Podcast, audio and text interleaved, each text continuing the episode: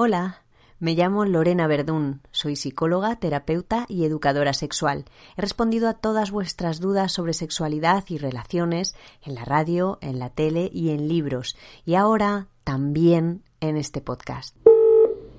Atención, este es un podcast de sexo. I wanna be kissed by you, just you, nobody else. Sex on. I wanna be kissed by you, alone. De los beneficios de la masturbación seguramente has oído hablar muchísimo, pero ¿tienes igual de claro cómo beneficia en tus relaciones sexuales de pareja la forma en que te das placer a ti mismo o a ti misma?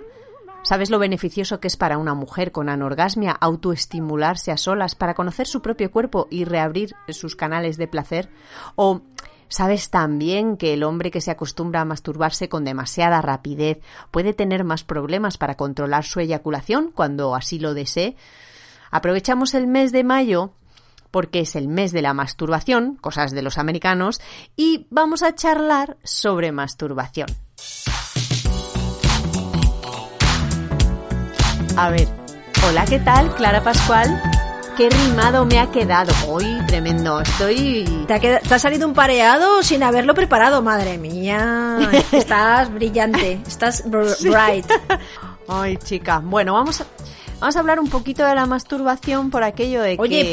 por- perdón, perdone usted la interrupción, porque has dicho que el mes de mayo es el mes de la masturbación. eh, un invento de estos americanos. Bueno, una tienda de juguetes eróticos, Good Vibrations, en 1995 decidió crear el, el mes de la masturbación a raíz de, de un digamos una cosilla que pasó con una doctora Joycelyn E- Elders pues durante mm, el Día de las Naciones Unidas contra el SIDA ella hablaba esta, esta doctora de la importancia de la masturbación y vino a decir algo así como que sería interesante prescribirla eh, enseñar a hacerlo, programas de masturbación como prácti- práctica saludable, ¿no? Y se levantó un montonazo de revuelo y tal, total, que la echaron y la tienda de juguetes eróticos la reivindicó y dijo, pues, ah, pues efectivamente la masturbación es muy importante y vamos a hacer el mes de mayo en honor a esta señora y a todo lo que ha pasado, el mes de la masturbación. El mes de las flores, de los capullos. Exactamente. De todas formas, este tema, el, te- el tema de la masturbación, ha salido ya varias veces en los podcasts. Sí. Pero claro, es que si estás hablando de sexo, ¿cómo no va a salir? Claro, es que al final hablamos de sexualidad y, que, y la masturbación sale constantemente. De hecho, en el podcast que hablábamos de porno, ¿te acuerdas que hablábamos todo el rato de masturbación, no? Y, Claro. Y también hemos hablado mucho en el, en el primer podcast que hablábamos de los succionadores de clítoris, ¿te acuerdas? Claro. Hablamos mucho de la, de la, de la mujer, ¿no? De cómo se había eh, despertado el tema de la masturbación femenina, o por lo menos se hablaba del tema de la masturbación femenina y que había sido patrimonio masculino siempre y de repente pues ahora con los juguetes se habla más. O sea que bueno, es un tema bastante interesante. Yo creo que podíamos empezar hablando sobre algunos de los mitos Claro. que que sobrevuelan nuestras cabezas, ¿no? Cuando hablamos de masturbación. Uno. Uno de los mitos de los que me apetecía hablar un poco y tal es sobre que influye negativamente sobre la fertilidad que es falso. La gente piensa que cuando, bueno, pues queremos tener un hijo y muchas veces le decimos a las parejas, ¿no? Al hombre, no te masturbes, no puedes eyacular durante X días, resérvate para que yo... que se te cuando- gasta, que se gasta. Claro, que cuando yo esté súper potente y ovulando y demás, pues la descarga, Y existen varios métodos artificiales para la fertilización. Me siento tan humillado, no sé qué decir. Es como Es si... posible que tú mismo seas el culpable. ¿Cómo el culpable? ¿Por qué razón? Yo que sé, un exceso de masturbación. Oye, no te metas con mis aficiones, por favor. es todo lo contrario. La masturbación no debemos abandonarla o no se le debe decir al hombre que la abandone porque es óptimo que se haga para renovar el esperma. La calidad del semen se optimiza cuanto más se eyacula. Aumenta el movimiento de los espermatozoides. O sea que no, no, solo no, no solo no es negativo, sino que es positivo. O sea que no hay que reservarse, ¿no? Para tener la cosa ahí preparadita para la fecundación. Espera, espera, que lo estoy guardando como el que lo guarda en la nevera, ¿no? Eh, Sí, el otro día vi un capítulo de Friends de hace un montonazo de tiempo donde Mónica se quiere quedar embarazada. Estoy ovulando, estoy ovulando y ella es como hacer el amor a todas horas y muchas veces en el día para poderse quedar embarazada. Y eso, de alguna manera, eso tampoco es bueno del todo porque digamos que eh, es mejor masturbarse cada dos o tres días porque eh, el volumen y la calidad del semen tarda unas 48 horas en recuperarse más o menos. Entonces, eh, mm, el hecho de querer quedarte embarazada y hacer el amor muchas veces en el día no es tan efectivo como se piensa, ¿no? Pero bueno, eso ya lo hablaremos en otra ocasión. El caso es que... Ni tanto ni tampoco, ¿no? Ni tanto ni tan calvo. Te puedes masturbar perfectamente eh, con una frecuencia natural y, e incluso es bueno hacerlo. Ese es un mito. Es que, es que lo de los mitos me gusta a mí porque hay muchos, muchos mitos. Sí. Y además el cine también ha contribuido, las series, todo eso ha contribuido muchísimo a los mitos, sobre todo las pelis de los eh, adolescentes de los años 70 americanas, que hay ahí mitos a cientos respecto a la masturbación. Yo, por ejemplo, tengo uno que te quita las ganas de tener relaciones con tu pareja. Porque ¿para qué? Porque ¿para qué? Ese es un mito muy mito, o sea, el el de pensar que si tú te masturbas, luego vas a tener menos ganas de hacer el amor con tu pareja. Para nada, falso, falso también. Masturbarnos nos permite conocer nuestro cuerpo, saber exactamente qué nos hace sentir y disfrutar, hasta dónde nos gusta llegar, cuáles son nuestros límites, ¿no? El conocimiento sobre el propio cuerpo nos da seguridad y la seguridad nos ayuda en la relación de pareja, ¿no? Para poder enseñar a nuestra pareja lo que nos gusta y lo que no. Claro. Otro mito, Clara. Otro mito, te cuento un, un mito que ha existido a lo largo de toda la existencia de la humanidad eh, relacionado con las mujeres. Eh, las mujeres generamos muchos mitos, es así. Es así. Claro, y es que la masturbación es, ha sido siempre un tema muy masculino. Sí, sí, sí, sí. Y nada de eso no se ha oído, no se ha oído hasta ahora, porque de repente aparece un elemento del que ya hemos hablado en otro podcast, que es el estimulador de clítoris, y de repente ahora todo el mundo habla de ello y todas las mujeres hablan de ello y cacarean las bondades Sí. de la masturbación y del estimulador y de no sé qué. Eh, hemos pasado de, de 0 a 100 en 0,3 minutos. Totalmente, totalmente. Dentro de- del mundo femenino de la masturbación habría como mini mitos, ¿no? O, más o menos, pero eh, digamos que más que un mito es un gran, ha sido un gran tabú. Hablar de la masturbación femenina. La masturbación femenina no ha existido, no se podía hablar de ella. Que una mujer hablase de la masturbación estaba súper mal visto. Es decir, igual que la de los hombres está completamente normalizada. Por fortuna esto ha cambiado. También hay otros muchos mitos que empiezan a pasar a la historia. Esto también hay que decirlo. Hace unos años seguían vigentes, ¿no? Cuando yo empezaba a trabajar en la radio, los 40 principales, wow, se oían cosas que eh, afortunadamente hoy en día ya no se escuchan, ¿no? Eh, que la masturbación es solo para la gente joven, por ejemplo, que las personas eh, mayores no se pueden masturbar porque es como que eres un depravado, una depravada. Para personas solteras también era o ha sido siempre un gran mito. Que salen granos, los famosos granos pajeros y todas estas cosas.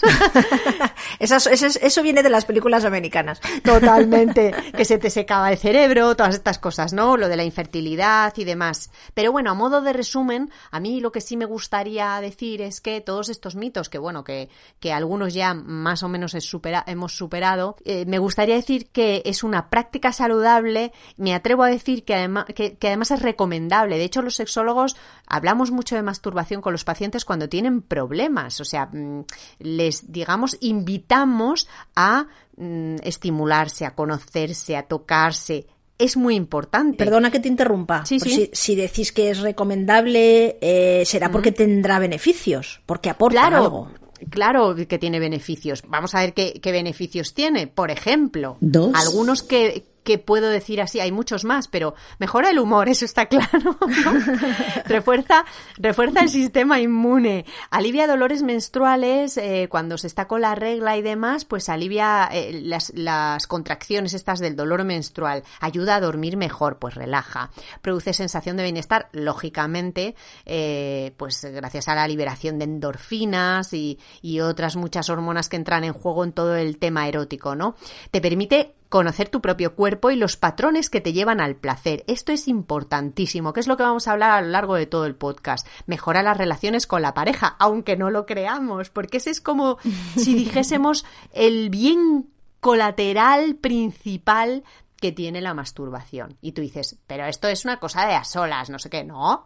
O sea, sí, lo haces a solas, también lo puedes hacer con la pareja, pero contribuye, si lo haces bien y demás, a que tus relaciones de pareja sean mejores. Ahora vemos cómo. Claro. vamos a sentar una pequeña, yo qué sé, las bases de la masturbación, ¿no? Que sería eh, la educación. Vamos a empezar por ahí, ¿no? Vemos los mitos, los repasamos, bueno, los tiramos por tierra, fenomenal. ¿Qué tenemos que hacer a continuación? Educación. Con la educación normalizamos el hecho de la masturbación. Lo convertimos en algo natural que aporta beneficios. Punto. Claro. Pues mira, es que esto, esto me interesa a mí mucho, por ejemplo. Como madre de hijo preadolescente y como, como tía de hijos adolescentes.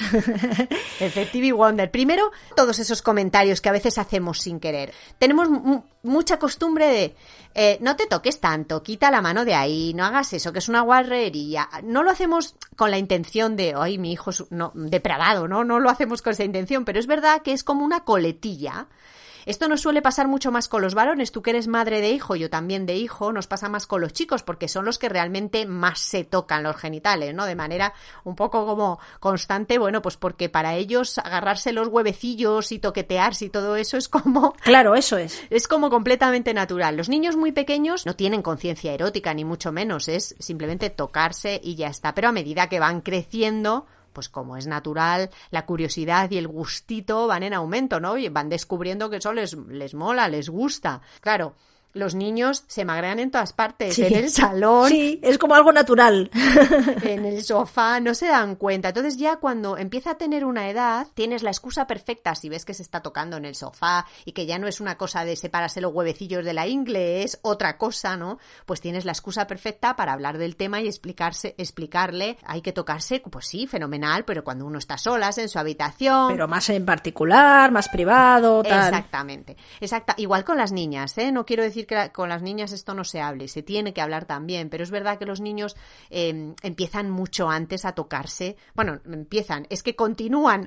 o sea que ellos se tocan desde que. Y además son, son más, y además son más, son, son más explícitos, son más descarados, ¿no? Son menos pudorosos los chavales. Lo que pasó ayer Mamá. no tiene que ser motivo de vergüenza. Masturbarse es normal y saludable. Y estoy orgullosa de que hayas alcanzado esa fase de tu adolescencia. Vale, genial. ¿Podemos no hablar más de esto? No obstante, no eran ni el momento ni el lugar adecuados para hacer Mamá. algo tan íntimo. No sé si el coche, siendo un espacio compartido, es el sitio más apropiado para acometer dicha práctica. Entendido. Y cuando hablamos con los niños, hay que remarcar la idea del autoconocimiento, que es el punto que quiero tratar a continuación. Pero es muy importante porque ya no es solamente el rollo del placer, porque eso ya se da por sentado tanto para un hombre como para una mujer, un niño, una niña, que haces eso porque te gusta, ¿no? Está muy bien, pero hay que remarcar el tema de conocerse, autoconocerse, que es uno de los grandes beneficios de la masturbación Eso es. que te permite conocerte a nivel físico. Te miras y sabes cómo eres. Es que parece una chorrada, pero es que hay infinidad. Los hombres no, pero las mujeres, pero infinidad de mujeres que no saben cómo son. Pero aparte de la parte física está a nivel emocional. ¿Qué te gusta? ¿Qué sientes? Eso se llama experimentar con el propio cuerpo. Y no es sucio ni indigno, sino sano. Porque todos tenemos sexualidad y es un regalo poder experimentar con ella. Para, para eso está, para eso nos lo ha dado la naturaleza, digamos, ¿no? Para experimentar. Vale, cuanto más experimentas contigo mismo, mejor te conoces. Cuanto mejor te conoces, sabes que te gusta y por tanto será mucho más fácil guiar a tu pareja eh, eh, eh, hacia tu placer, ¿no? Claro. Las personas que les cuesta mirarse y que se masturban con preocupación y sentimiento de culpa se sienten mucho más cohibidos en pareja y les cuesta expresar sus gustos. Es natural. Claro, claro. Si no te atreves a mirarte, pues que la otra persona te mire te da como un poco de cosita, ¿no? Eh, me parece impresionante, porque es que que ni siquiera sepas cómo, era, cómo eres es un tema de tabú. De losa o de barrera, efectivamente, que te, que te ha puesto, pues yo qué sé, por, por educación, por, por lo que sea. Entonces, Claro, es que, y, y en la base de muchas disfunciones sexuales está esto, precisamente, el no saber cómo eres y no saber guiar a tu pareja. Muchas mujeres se quedan absolutamente bloqueadas cuando se les dice que se miren los genitales como ejercicio. Vale, pues vas a ir a tu casa, vas a coger un espejito y te vas a mirar. Para algunas es muy duro enfrentarse a, a mirarse los genitales, súper duro. ¿sabes dónde, ¿sabes dónde dónde salía esta escena del espejito? En una película. ¿Tú te acuerdas de la película Tomates Verdes Fritos? Sí, sí. Que salía Katy Bates, que a mí me encanta Katy Bates, que, que quería, quería renovar un poco la ilusión con su marido. Y se va a unos cursillos. Y se va a unos cursillos. Y en uno de esos cursillos sale lo del espejito, que es una escena graciosísima. Muy chula. Lo de, ¿te has mirado la vagina? Y ella, ¿pero cómo me voy a mirar la Y vagina? ella, perdona, perdona, que me mire qué, cómo, con qué. Vamos a empezar por explorar nuestra propia femineidad, nuestra vagina. Así que si quieren bajarse las bragas y colocar los espejos. Ah, perdone, eh, ¿sería tan amable de disculparme un minuto? Missy, ¿te importaría acompañarme al lavabo? ¿Le resulta incómoda la clase? ¿Tiene usted problemas con su sexualidad? No, en absoluto. Pero tengo problemas con mi faja.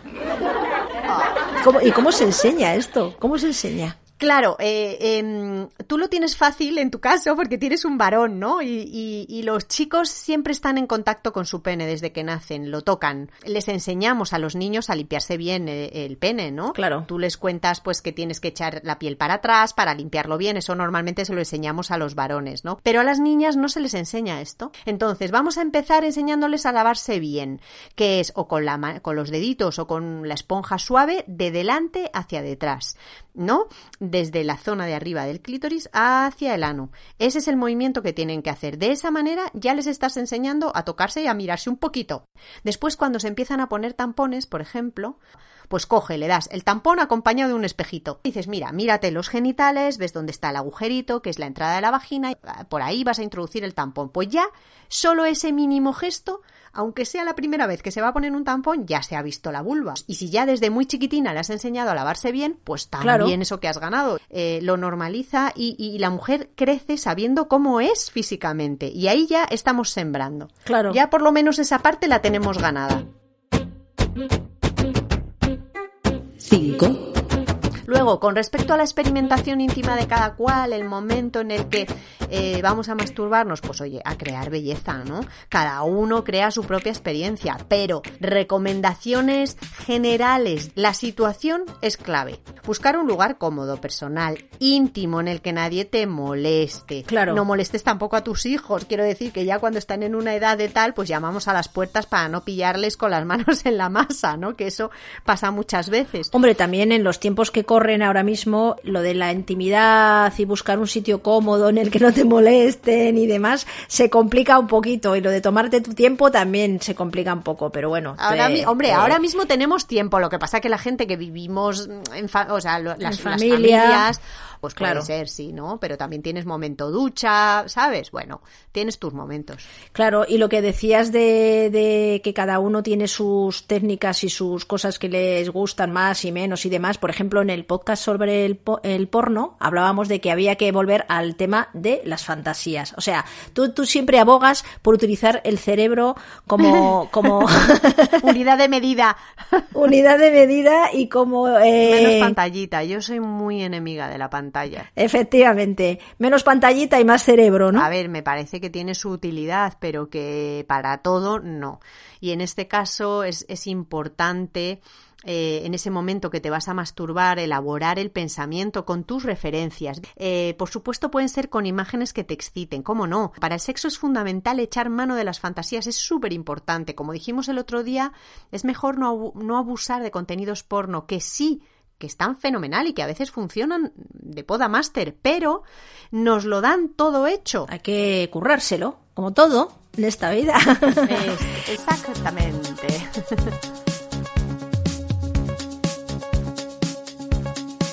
Y luego, por otro lado, también pienso en la, en la forma en la que se hace. 6, Las mujeres tenemos mucho desconocimiento de cómo hacerlo, ¿no? Por ejemplo, Sí. la frase esa típica que yo detesto, la verdad es que me suena mm, fatal, de hacerse un dedo Ah, y siempre se me viene a la cabeza ahí, ay, por favor, yo creo que es que los tiros no van por ahí, ¿no?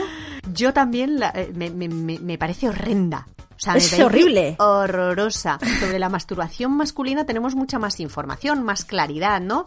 También porque, como decimos todo el podcast, la anatomía es más evidente que la nuestra, ¿no? Pero eh, tenemos menos dudas de cómo se estimula un pene. Y las mujeres, es decir, cómo eh, se estimula a una mujer y a una mujer. Claro. Porque tenemos dudas nosotras con nosotras mismas. Imagínate los hombres hacia las mujeres. Está como muy extendida esa creencia de que hay que introducir un dedo o dos en la vagina cuando está demostradísimo que para la mujer el placer máximo se alcanza estimulando el clítoris por fuera. Es como se masturban la mayoría de las mujeres, frotando el clítoris. Más o menos presión, por donde lo hagan, etcétera, eso ya depende de los gustos personales, ¿no?